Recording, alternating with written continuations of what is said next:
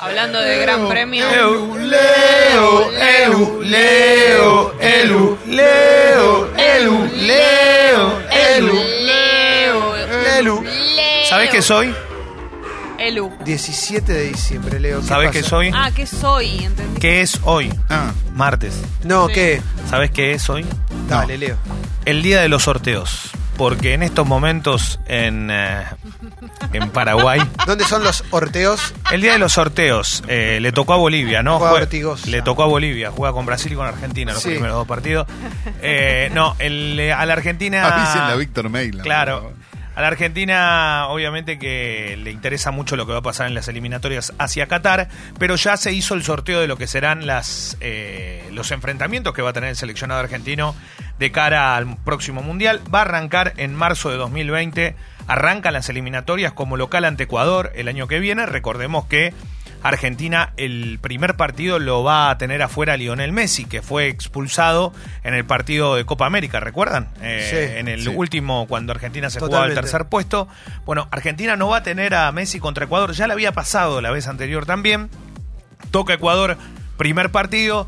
Y el segundo encuentro va a ser ante Bolivia en Bolivia. A Bolivia le tocó Brasil primero y Argentina después. Y después el seleccionado va a enfrentar en septiembre de 2020 a Paraguay como local.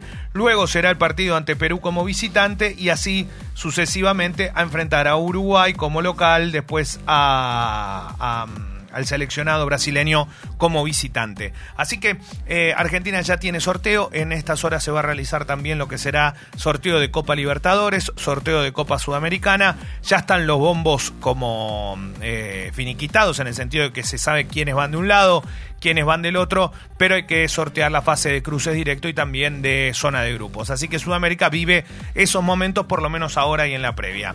Firmó Becachés en Racing. 18 meses de contrato, es el arreglo, se termina de concluir lo que era la previa, por lo menos de una historia que va a tener algo muy particular, que es un técnico que viene a dirigir a Independiente y va a dirigir a Racing nada más ni nada menos. Qué Eh, raro eso. sí. Bueno, pues está bien, ¿eh? Bueno, ayer, ayer es- habló Coudet en la televisión. Está bien porque y, se lo sacan de encima a ustedes. eh, ayer, ayer habló Coudet, ya se había ido hace no, bastante. pero, Pero puede pará, ser. ¿esto no eh, es favorable para la paz?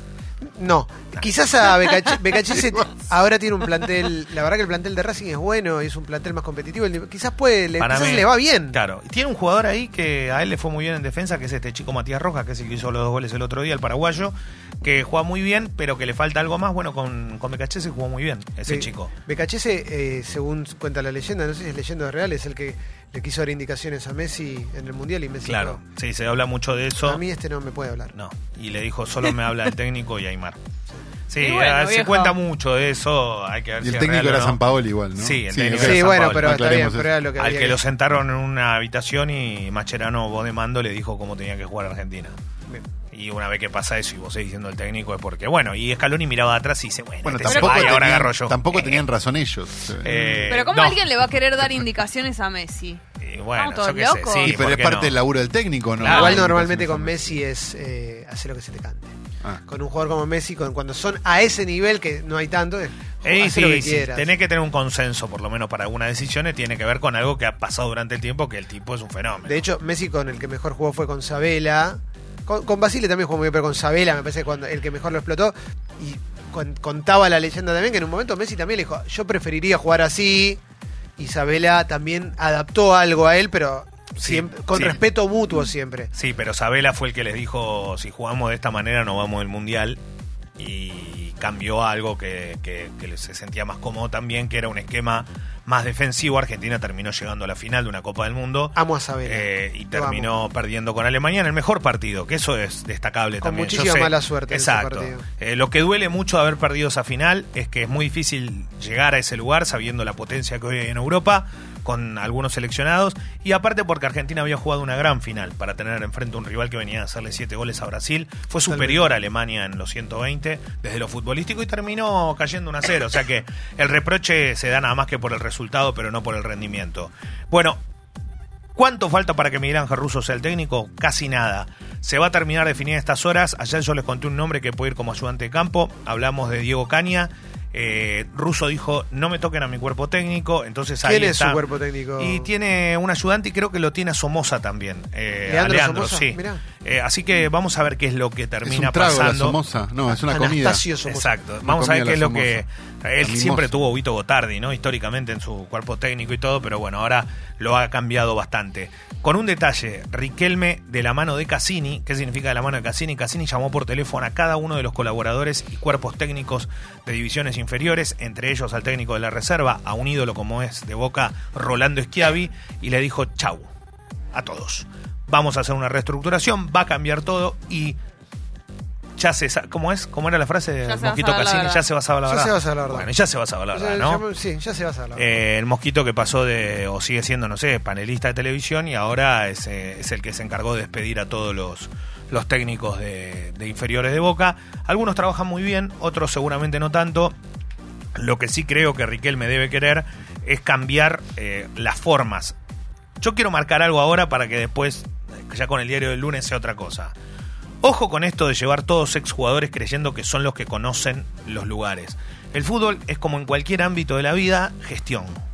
Gestión, en este caso gestión deportiva. Después dentro de esa gestión deportiva hay diferentes puntos, ¿no? La economía, después tenés un montón de ítems. Pero la gestión deportiva no es para cualquiera. Entonces, estaría bueno que esto que está pasando, por eso lo marco ahora, sea con gente idónea para cada situación. Eh, O sea, por eso, por eso lo Sí. remarco, porque muchas veces uno puede ser ídolo como jugador. No lo digo por Riquelme, digo por la gente que está obvio, designando Riquelme. obvio. Eh, pero está claro que quiere tener gente de su confianza. Veremos cómo se le da. Eh, lamentablemente a Mora Meal estas horas no estuvo yendo, falleció el hermano del nuevo presidente de Boca. Y, bueno, se están haciendo cargo de lo que es una situación, obviamente eh, con un balance económico realmente notable. El otro día entregaron los números, cómo dejaron la caja y cómo dejan. Boca va a recibir en el 2020 solo de sponsors, solo de sponsors, más de 1.500 millones de pesos en un año. Y no solo eso, sino que Boca tiene 100, más de 100.000 socios activos y más de 100.000 socios adherentes. Eso es- es- esto es demencial. No ocurre en ningún club del mundo. Que haya 200.000 personas que pagan una cuota social no ocurre, no existe, no hay forma de lograrlo. La verdad que la gestión anterior hizo muchas cosas mal y entre ellas creo estar lejos de la gente. sí. Pero desde los números es incuestionable. Bueno, eh, mm, Boca no puede hacer nada para borrar la final de Madrid. Ese es el titular que está apareciendo en todos lados. ¿Quién lo dijo? Técnico que fue campeón con Boca y que la gente de Uruguay ama El maestro Tavares. el maestro Oscar Washington Tavares. Eh, dijo esto y, lo dijo por el partido aquel en el Bernabéu. Que lo diga Tavares tiene otro peso. Pero no porque fue técnico de Boca en un momento donde las cosas estaban calientes en Boca y después obviamente él pudo también lograr un título en el año 91.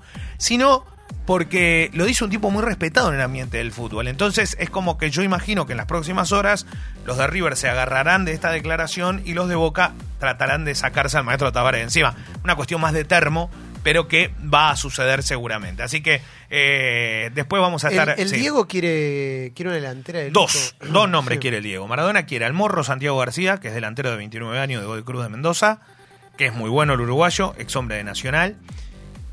Y el otro es Luis Miguel Rodríguez. Recordemos que el Pulga fue jugador de él en la selección local, cuando había hecho Maradona, que todo el mundo decía, ¿por qué lo lleva este pibe? ¿Quién es este pibe? ¿Juega en el ascenso? ¿Es Tucumán? Sí, ¿Sabes era por qué lo quiere? Porque escuchó el episodio de Estadio Azteca al Claro, Pulga tal Rodríguez. cual. Orgullo. Bueno, el Pulga está en Colón, la gente lo quiere mucho, pero hay que ver si lo si continúa.